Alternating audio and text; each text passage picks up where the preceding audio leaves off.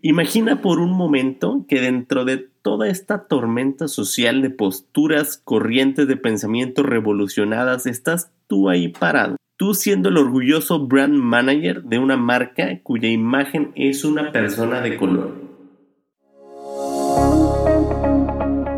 Bienvenido a este, tu espacio, en donde hablaremos de lo más importante en marketing, la actualidad del mercado, el consumidor, retail, marcas y todo ese contenido que tanto nos apasiona. Mi nombre es Bebo Ceseñas, mercadólogo de profesión y marquetero de convicción.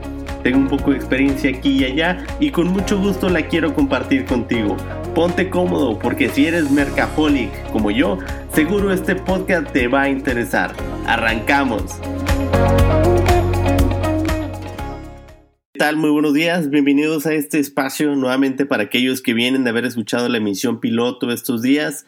Si no, los invito a que la escuchen, la verdad está bien interesante porque hablamos de qué está pasando hoy con ese consumidor en épocas de COVID y hacia qué deberías estarte enfocando para poder entenderlos. También les agradezco muchísimo, la verdad, a quienes nos enviaron sus comentarios, ideas y sugerencias.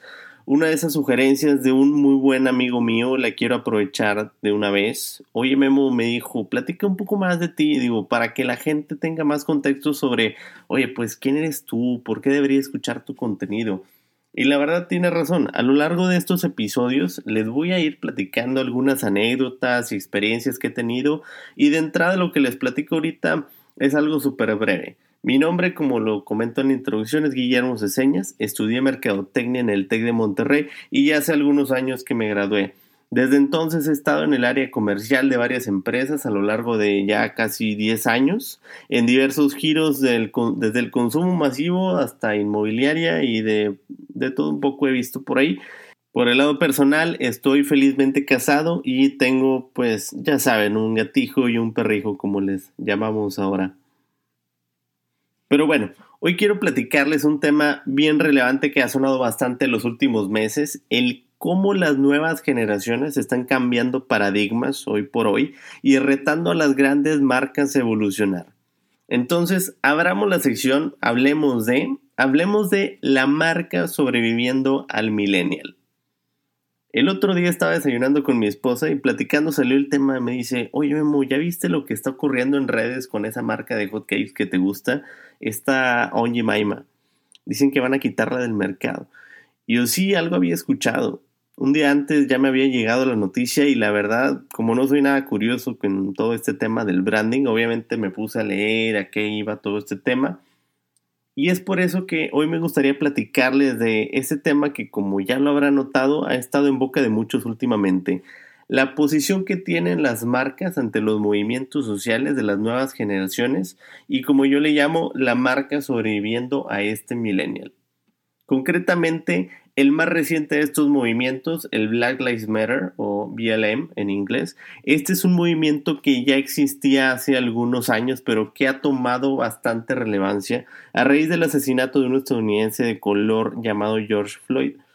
Durante muchos días hubo un sinnúmero de manifestaciones y la gente literal salió enfadada a las calles a protestar y demostrar su molestia ante un gobierno que a su percepción le falta mucho para la equidad para la gente de color.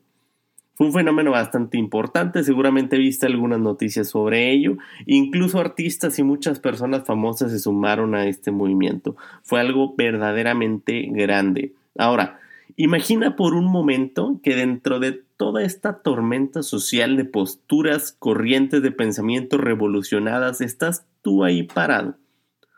Tú siendo el orgulloso brand manager de una marca cuya imagen es una persona de color. Siendo ese escenario, tienes tres opciones. La primera opción es la más sencilla en el corto plazo.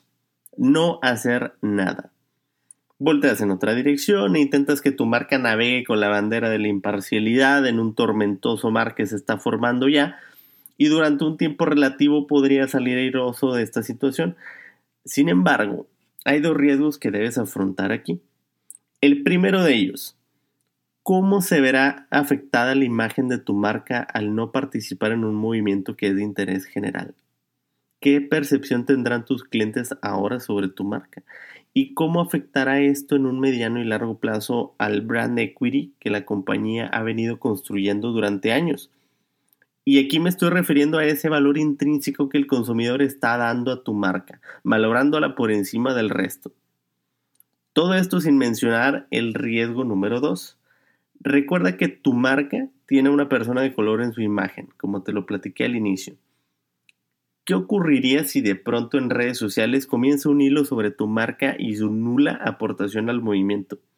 Si de pronto tu marca se convierte en trending en las redes sociales por su silencio al contar con una persona de color en su imagen, evidentemente estarías ante una potencial crisis de marca que podría costarte mucho. Por supuesto, puedes reaccionar y dependiendo de tu capacidad de creatividad para reaccionar puedes salvar algo, pero por lo pronto tu marca se ha llevado un buen golpe ahí. No parece nada sencillo, ¿cierto?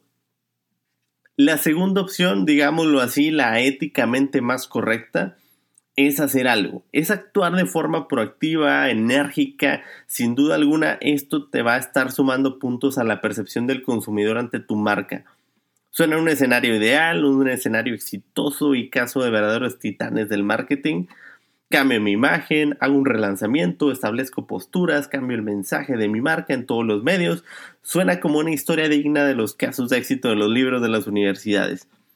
Por supuesto, sobra mencionar que este es el otro extremo de la moneda, en donde muchos recursos están en juego y el riesgo mayor es perder tu posición de marca y participación. Sin duda un alto riesgo por una decisión que podría tomarse como desmedida y pues podría tener un muy alto costo. Pero en mi opinión, te pongo una tercera opción sobre la mesa. Actuar con cautela. Sé inteligente, lea a tu cliente y analiza muy bien los pasos que estás dando. Si no te han sumado a la conversación en redes sociales, comienza trabajando una postura de calma y de apoyo. Reflexiona quién es tu cliente y cuál es su posición en todo este diálogo y haz una estrategia para hablarle a este cliente. Comenzarás a ganar apoyo conforme generes mensajes apoyando la causa, sin embargo podría llegar el punto en que comiencen a arrastrarte a los diálogos por tener una persona de color en tu imagen. Siempre, en todo momento, analiza y ten en mente a tu cliente.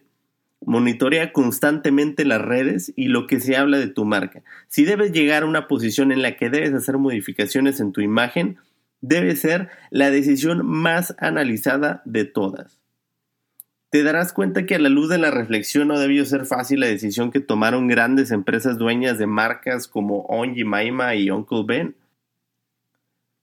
Pero platiquemos un poquito más del contexto que envuelve a una marca como Onji Maima.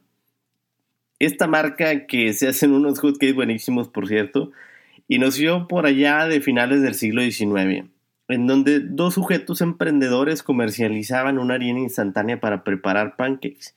Para no quebrarse la cabeza, le llamaban Self-Rising Pancake Flour. Una receta muy sencilla, pero en su momento innovadora para hacer pancakes de una forma rápida. Un día estas personas asisten a un show en donde personas blancas se maquillan como personas de color y actúan. Sí, me extraño, pero no olvidemos que nos encontramos en el siglo XIX. Total, en ese show hay un personaje llamado Onyi Maima, que está inspirado en el arquetipo de una mujer de color esclavizada que trabajaba para atender a una familia de hombres blancos. Si me dejas alargar un poquito más esta cápsula cultural, en aquellos años se les denominaba tío o tía a las personas de color como un título para identificárseles. En fin, los empresarios adoptan ese nombre para su marca de harina de pancakes, contratan a una señora de, piel de color que haga la, campaña y comienza el éxito de Onjimai. En algún momento de la década de los 20, la empresa es adquirida por Quaker y este le da ya la imagen que vemos hasta hoy en día.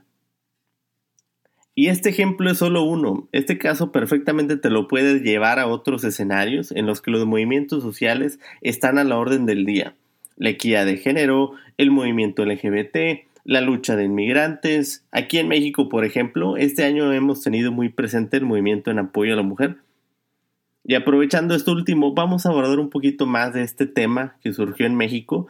Seguramente recuerdas el movimiento Un día sin nosotras del pasado 9 de marzo, La verdad que fue un reto fuerte para las marcas. Hay algunas que resultaron beneficiadas y otras que, híjole, no sabían ni dónde esconderse. Te pongo un ejemplo. Supimos de empresas como Volkswagen que utilizaron un lema, la verdad, rompedor, que decía, sin ellas no podemos operar. Bajo ese estandarte tomaron la decisión de cerrar sus operaciones ese día en las plantas de Puebla y Guanajuato.